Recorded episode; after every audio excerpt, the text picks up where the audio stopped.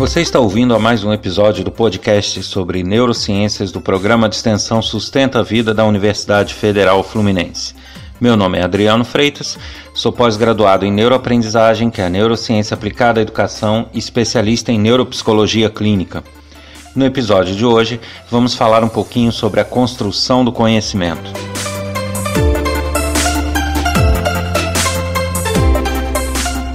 Olá, e no episódio de hoje nós vamos falar sobre a construção do conhecimento, que é um processo que preocupa muitos educadores e também aqueles que pretendem estudar para conseguir uma vaga no mercado de trabalho, ou até mesmo o Enem e outros concursos que dão direito à entrada na faculdade, nas universidades.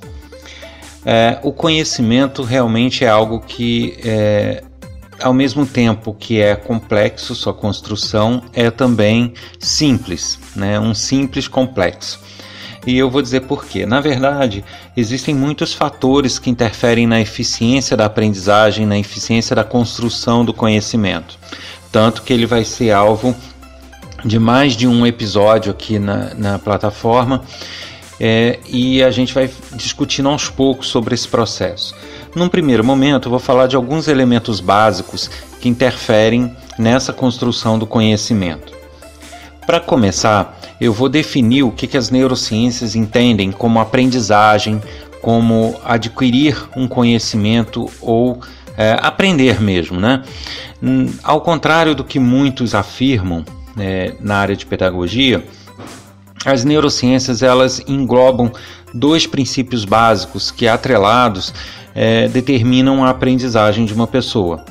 O primeiro seria o entendimento da matéria em questão. Então, se você é, tem algum artesanato ou até alguma disciplina acadêmica que você tenha que conhecer, o primeiro fato, a primeira importância é você conseguir entender esse conhecimento, né? esse, essa disciplina ou essa habilidade. É você entender como fazer, entender como as coisas se dão. Você simplesmente reter aquilo sem nenhum entendimento não vai fazer com que você aprenda, que você consiga desenvolver aquelas habilidades de forma tão eficaz. E o segundo elemento seria justamente a retenção desse conhecimento, que nada mais é do que os mecanismos de memória estarem funcionando adequadamente com aquele conteúdo. Então, é, a gente diz que não adianta entender o conteúdo se esse conteúdo não é retido para um uso posterior. Você não pode dizer que aprendeu. Por mais que você tenha entendido o assunto hoje, se chegar a semana que vem e você não conseguir reproduzir aquilo, não conseguir uh, fazer uso dessa habilidade, a gente não pode dizer que você aprendeu.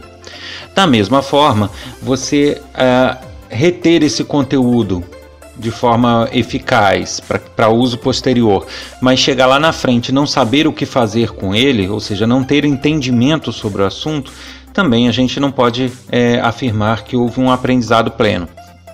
Então existem essas, esses dois elementos que as neurociências não dissociam um do outro para a construção do conhecimento, para a construção da aprendizagem. Porém, cada um deles é, tem elementos fisiológicos ou rotinas diárias que interferem na sua eficiência, tanto a memória, a retenção, quanto o entendimento.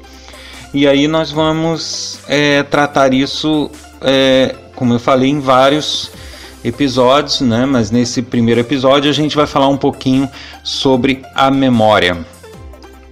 A memória é, hoje em dia já é mais comum que as pessoas saibam disso, mas ela não é formada é, no momento em que a gente está assimilando o conteúdo, enquanto a gente está lendo um livro, enquanto a gente está assistindo uma aula ou ouvindo esse podcast. Nesse momento, nada está sendo retido em definitivo. É, isso é uma confusão que as pessoas às vezes fazem em achar que estão aprendendo, quando na verdade não estão é, a aprendizagem, a retenção da aprendizagem, ou seja, a memória, ela é desenvolvida obrigatoriamente é, durante o sono. É o momento em que há um processo que a gente chama de consolidação de memórias, ou seja, as memórias são fixadas durante o processo de sono. É, durante o dia, quando a gente lê um livro, assiste uma aula, ouve algum podcast ou algo que a gente queira assimilar, é, esses conhecimentos, isso que é adquirido, na verdade ele está sendo retido numa memória de muito curta duração. São memórias que a gente chama de memórias operacionais ou memórias de trabalho, que são memórias usadas no nosso dia a dia para que a gente possa operacionalizar uh, as nossas atividades. Então, são memórias que não vão durar muito mais do que um dia. É, dependendo do, de como isso foi assimilado, isso pode durar minutos, isso pode durar algumas horas e não muito mais do que um dia. Durante o sono, existe esse processo de consolidação de memórias, que é o momento em que o cérebro faz como se fosse uma passagem a limpo.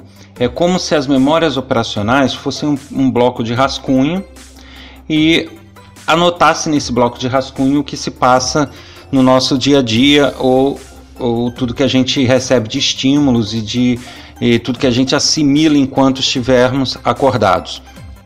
Durante o sono, ele pega esse bloco de rascunhos, que é a memória operacional, que é a memória de trabalho, que é a memória de curto prazo, e ele passa a limpo é, num processo chamado consolidação, selecionando aquilo que é relevante daquilo que não é relevante, e nesse interim, o que for passado a limpo vai para uma memória de maior duração, de mais longo prazo, e aí fica retido, enquanto que o resto à medida que você acorda, adquire novos conhecimentos e dorme de novo, isso vai sendo perdido. Uh, então a gente pode dizer que nem tudo que a gente assimila na memória de curto prazo é transferido para a memória de longo prazo. Por isso que a gente esquece de muita coisa. É, essa transferência, essa consolidação, ela segue alguns critérios para que sejam feitas. Né? É, esses critérios eles é, são bastante determinantes na seleção daquilo que vai ser de fato retido a longo prazo ou daquilo que não vai ser retido.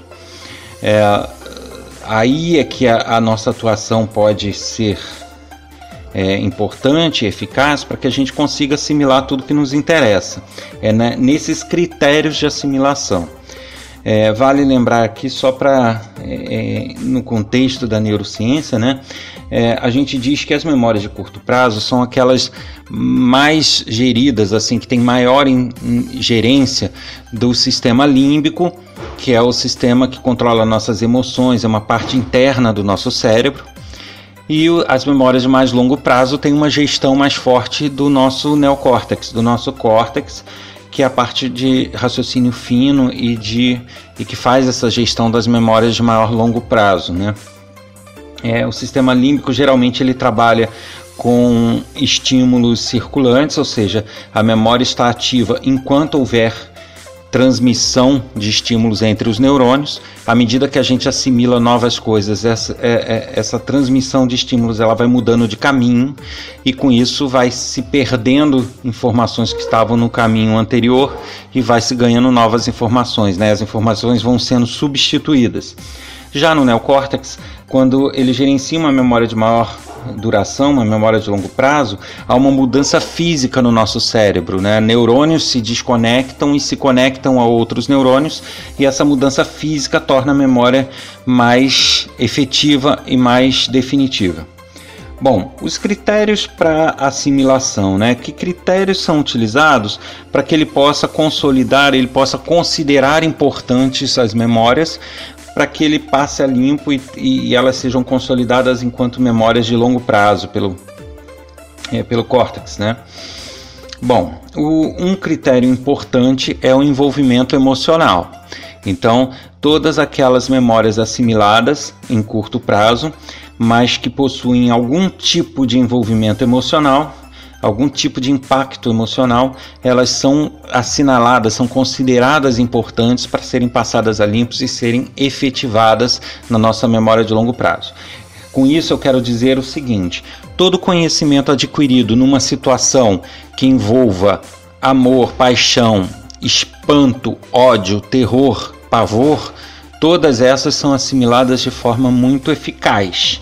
Né? É, eu costumo dizer, as pessoas às vezes têm a sensação de que não, a pessoa tem que gostar muito, isso, aquilo. Não, a pessoa pode odiar que também vai funcionar. Então ela não pode ser morna. o tanto faz não ajuda em nada. Ou o odiar ou o amar, os dois funcionam.